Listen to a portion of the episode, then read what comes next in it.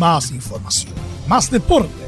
Estadio en Portales ya está en el aire con su edición matinal.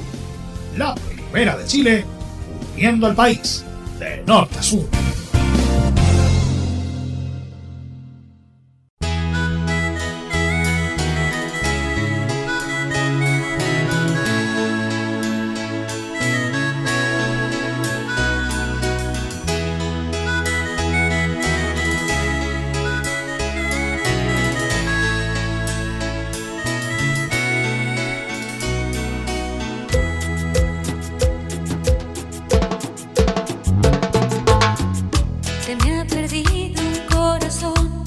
Si alguien lo tiene, por favor, que lo devuelva. Yo lo tenía junto a mí, pero la puerta de su amor.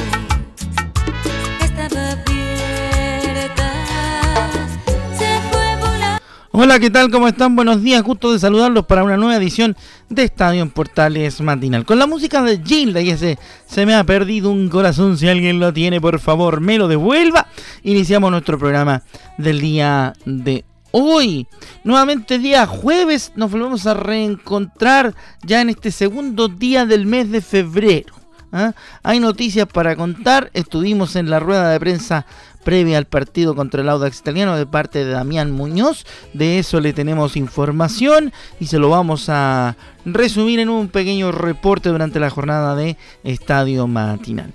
También tendremos las declaraciones de el técnico de Ñublense, Jaime García, quien dice que está pendiente y enfocado en el cuadro de la región del Ñuble ante la serie de rumores y, opiniones que lo vinculan a la Roja Sub-20, luego de la salida de el Pato Ormazábal. Así que, oye, em, la gente de Colo Colo o gente ligada a Colo Colo informa que Joan Cruz firmó en el Real Oviedo. Les vamos a contar de eso y otros detalles en la presente edición de Estadio en Portales en la versión matinal porque también en el mundo internacional perdió el Betis de Pellegrini. ¿eh?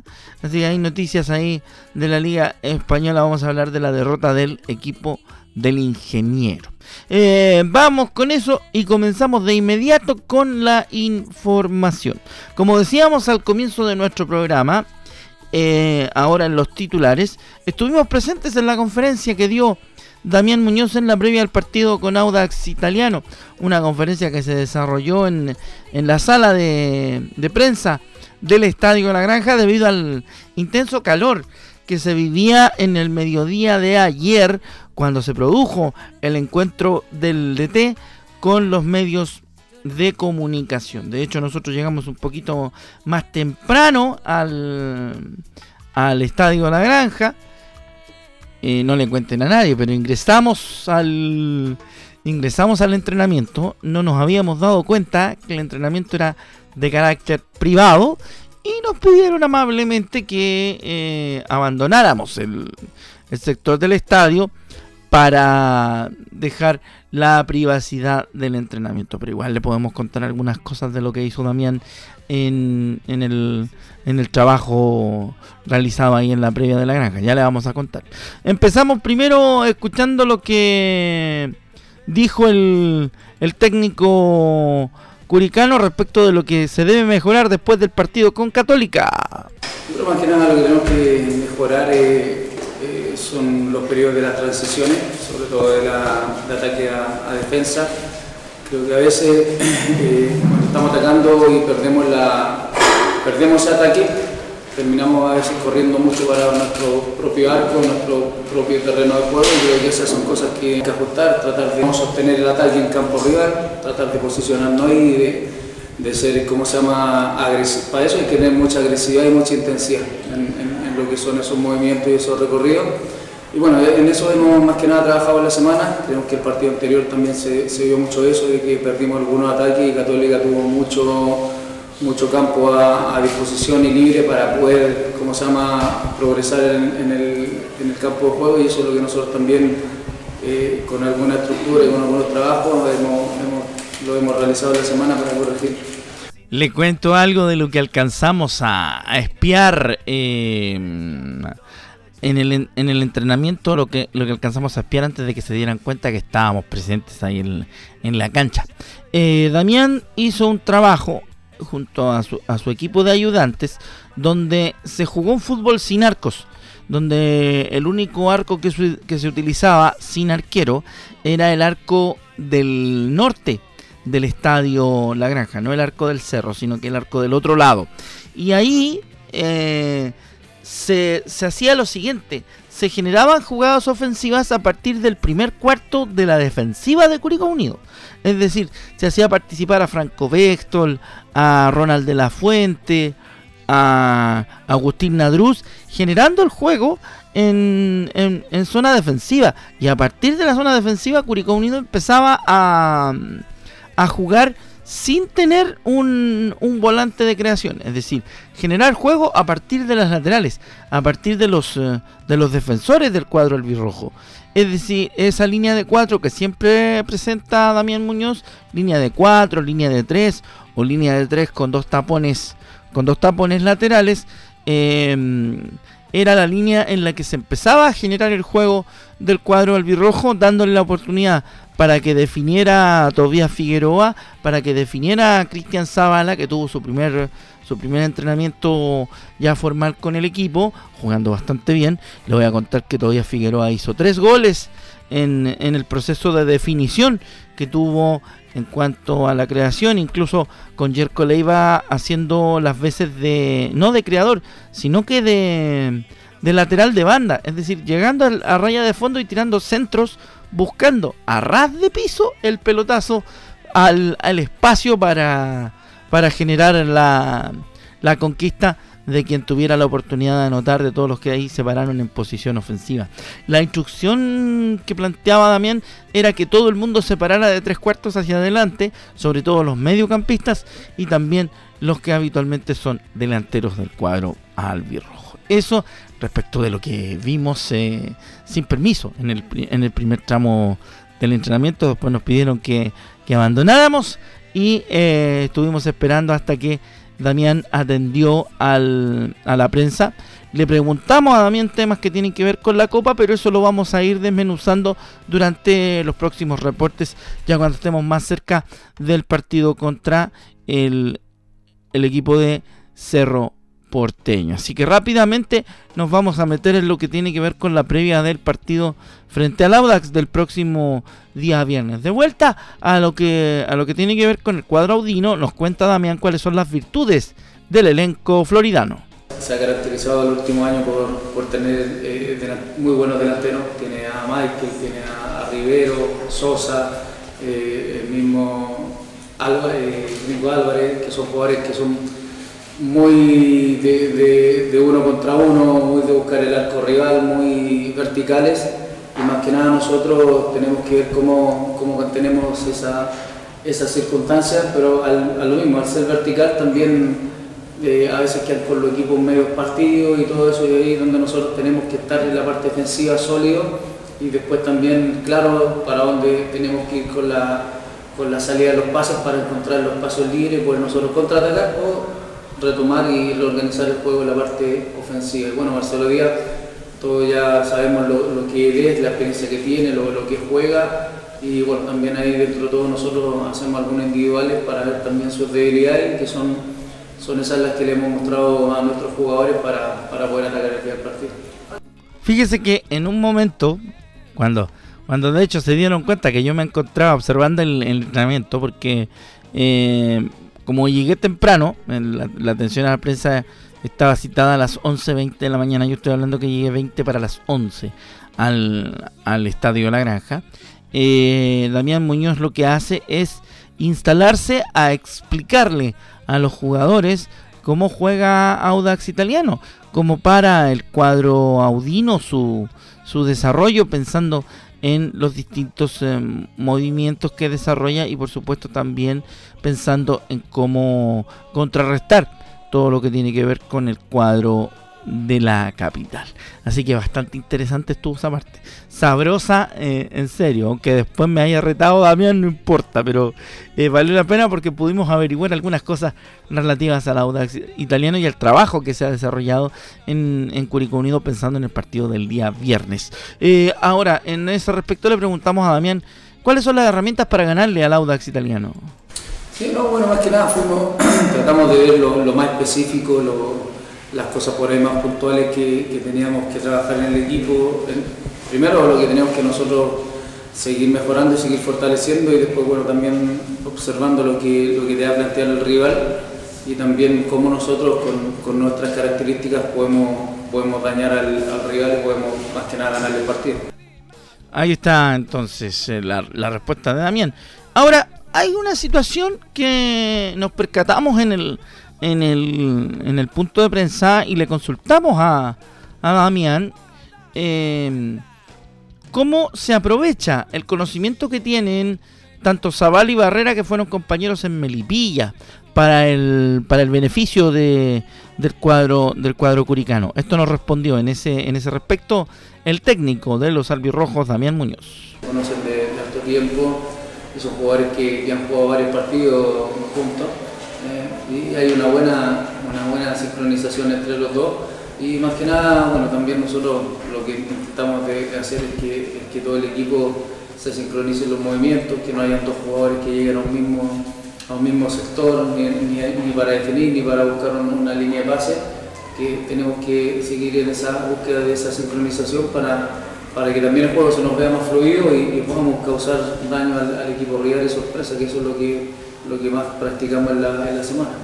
Ahora, hablando de esa bala que ha sido la BD durante estos días de la, de la actualidad de Curicó Unido debido a la llegada del, del artillero a, a Curicó Unido y pensando por supuesto en lo que va a ser su aporte al cuadro albirrojo, eh, siendo súper específico en la parte de ataque, vamos a escuchar lo que nos dijo en ese respecto el propio Damián Muñoz sobre cuál es la actualidad, cómo llegó a Curicó Unido eh, Cristian Zavala, el nuevo delantero de los albirrojos que llegó de parte de Colo Colo. Él está bien, él viene con, un proceso de, pretemporada y viene entrenado, entrenado entonces no, no hay problema, por lo menos lo que vimos en la parte física y en la parte técnica y táctica, un jugador que, que te da distintas cosas, te da profundidad, te da duelo y bueno, son cosas que a nosotros nos van a venir muy bien para los partidos que nos quedan ahora en adelante, así como también otras características también que tenemos con otros jugadores y depende de cómo con quién arrancamos, puede ir desde el, banco.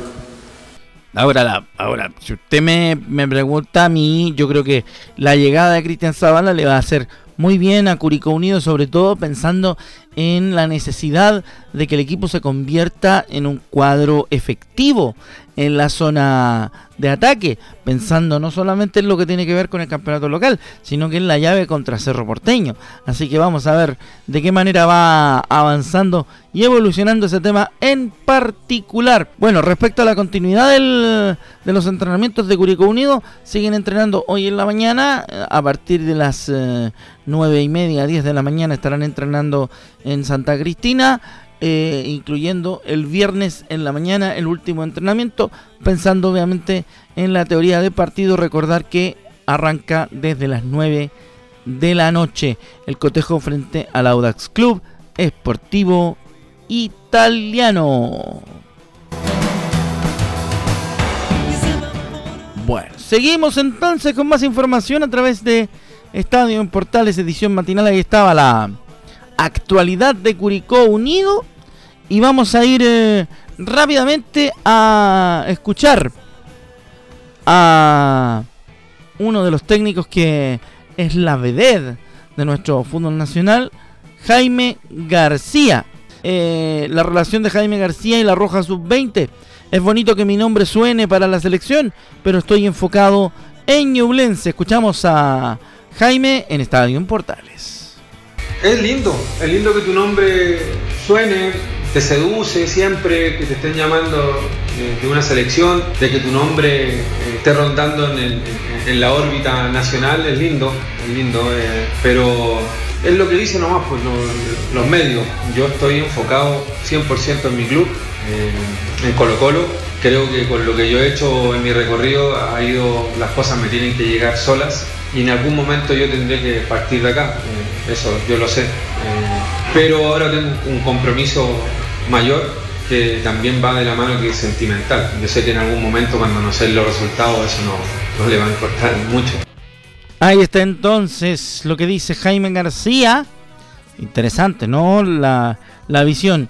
Eh, el próximo desafío que tiene Ñublense es jugar precisamente contra Colo Colo. Vamos a ver cómo le va al profe y a los chillanejos. En otras noticias, perdió el Betis de Pellegrini en la Liga Española porque tropezó con Barcelona y no pudo acercarse a los puestos de Champions League. El elenco sevillano empujó sobre el final, pero fue insuficiente en un trabado partido, apareció Lewandowski. En un duelo pendiente por la fecha 17 de la Liga Española Real Betis de los chilenos Manuel Pellegrini y Claudio Bravo, que estuvo en la banca, cayó ante el Fútbol Club Barcelona por 1-2 y perdió su oportunidad de acortar distancia en la tabla de posiciones. La contienda se desarrolló mayormente en el terreno bético, aunque el dominio colectivo culé fue incapaz de generar real peligro. El balón se disputó constantemente y tuvieron pocos tiros, reflejado en las estadísticas, uno del Betis y solamente tres de los barcelonistas. Los catalanes buscaron a través del pase filtrado y centros que terminaron en remate lejos del y posiciones adelantadas. El cuadro verde, en tanto, tuvo problemas para salir de contra y su principal expediente en la cancha, Ruiz Silva, tuvo una salvada providencial para aplazar la, apertura de la cuenta que llegó en la segunda parte. El cuadro Blaugrana, que jugó con uniforme dorado, movieron rápidamente un tiro libre para atacar por la izquierda acción que acabó en el gol de Rafinha por el segundo palo en el minuto 65. Barcelona siguió buscando con escaramuzas locales en el medio y llegó nuevamente a las redes con anotación de Robert Lewandowski.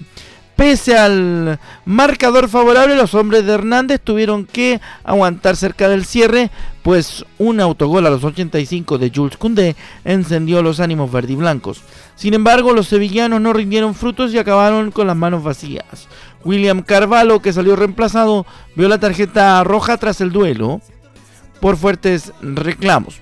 Sobre Lewandowski, que regresó de una suspensión, recibió un pivoteo del uruguayo Ronald Araujo de un tiro de esquina para anotar prácticamente un metro y medio del área chica su conquista a 10 del final. De esta manera, Barcelona lidera firmemente el torneo con 50 puntos, 8 más sobre el Real Madrid, que enfrentará en la jornada de hoy al Valencia. Betis, por su lado, se mantiene con 31 unidades, cerrando la zona de copas internacionales en la sexta ubicación, lamentando no poder acercarse a zona de Champions League, espacio cerrado por el Atlético de Madrid, con 34 unidades. Ahí está la actualidad del Betis, que perdió ante el Barcelona de Robert Lewandowski.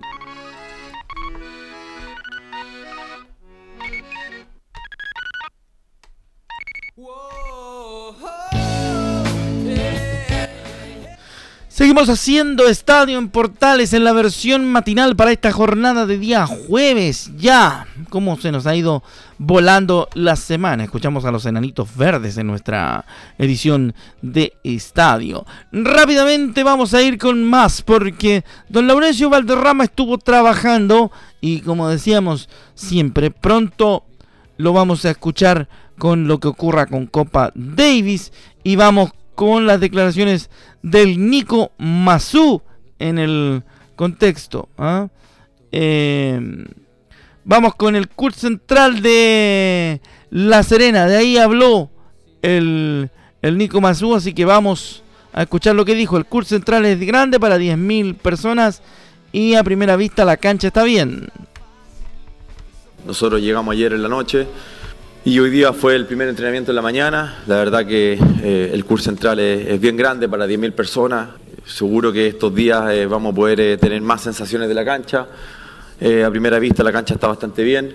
Estamos en un hotel donde también tenemos todas las instalaciones que, necesitamos. Creo que está todo cerca. Cuando, cuando llegamos para acá sabíamos más o menos, con la experiencia que yo ya tenía, de que, que se puede armar una buena Copa Davis y ojalá que salga bien todo el fin de semana. Ahí está la primera de él, Nico Mazú, pensando obviamente en lo que va a ser este fin de semana la serie de Copa Davis, otra más del capitán. Seguimos escuchando eh, declaraciones del Capi. Soñamos con hacer cosas a lo largo del tiempo con este equipo y ahora lo tenemos completo. Independiente, independientemente del resultado de este fin de semana, sabemos que, que esto es un, equipo que soñamos con hacer cosas a lo largo del tiempo. Vamos a ver, vamos van a haber veces que vamos a ganar, otras que vamos a perder, pero nosotros siempre confiamos en lo que podemos hacer. Y, y ahora tenemos una, una oportunidad importante, ojalá que podamos lograr pasar al Grupo Mundial. El equipo chileno eh, está muy motivado. Eh, en la última serie no hemos podido contar con el equipo completo. Eh, y en esta serie en particular estamos con todos los jugadores, por lo tanto, con los que tienen mejor ranking, con los que han estado generalmente en los últimos años. Y ahora obviamente tenemos cinco días por delante de entrenamiento donde, donde podamos ir viendo día a día el trabajo que están haciendo, cómo se van adaptando y bueno, importante también el día a día. Ahí está entonces otra más del Nico Mazú, que sigue obviamente preparando al equipo de Copa Davis pensando en la serie eh, de este fin de semana, que será bastante interesante, por supuesto, y que estaremos atentos a lo que va a estar sucediendo. Me voy nuevamente con más declaraciones del Nico en el mismo tema. Esta es una linda oportunidad para llegar al Grupo Mundial y estando en Chile, porque el 2009 en Rancagua y el 2019 en Austria tuvo opciones el cuadro nacional. Entonces, una linda, linda oportunidad ahora que tenemos. Todos sueñan con llegar al Grupo Mundial. Todos vieron la Copa Davis cuando eran muy niños. Y imagínate lo que es subir al Grupo Mundial estando en Chile, teniendo, teniendo la oportunidad acá. La última vez que subimos al Grupo Mundial fue el 2009 en Rancagua, después jugamos en el Grupo Mundial en Chile, pero las otras veces que subimos, eh, por ejemplo la última, el 2019, fue en Austria, entonces ya casi cuatro años después tener la posibilidad con el mismo equipo, algunos jugadores han cambiado porque algunos se retiraron, pero la base es casi la misma, que vamos a dar todo lo mejor de nosotros, eh, vamos a trabajar de la mejor forma, sabemos lo que representa una Copa para Chile y, a todos nos gusta ganar. Y a eso venimos, a tratar de dar lo mejor de nosotros. Y, yo esta Copa Davis la vengo pensando desde el día que salió el sorteo en la final, cuando salió el sorteo eh, a final de año. Claro, ahí está entonces el tema de el Nico Mazú y la serie de Copa Davis del fin de semana. Obviamente nuestro eh, compañero Laurencio Valderrama estará informando sobre todo, todo, todo, todo aquello en las próximas ediciones de Estadio Portales.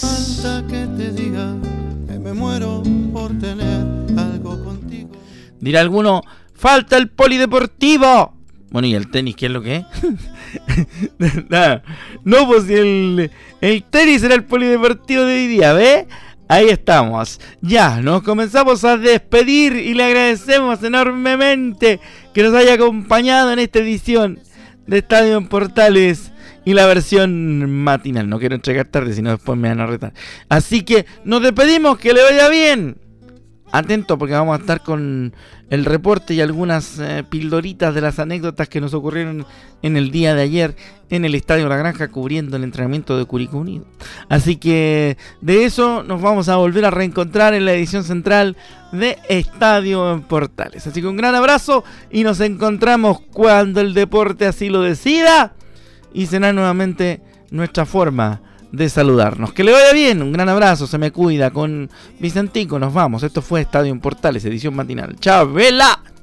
Ya no sé con qué inocente excusa pasar por tu casa.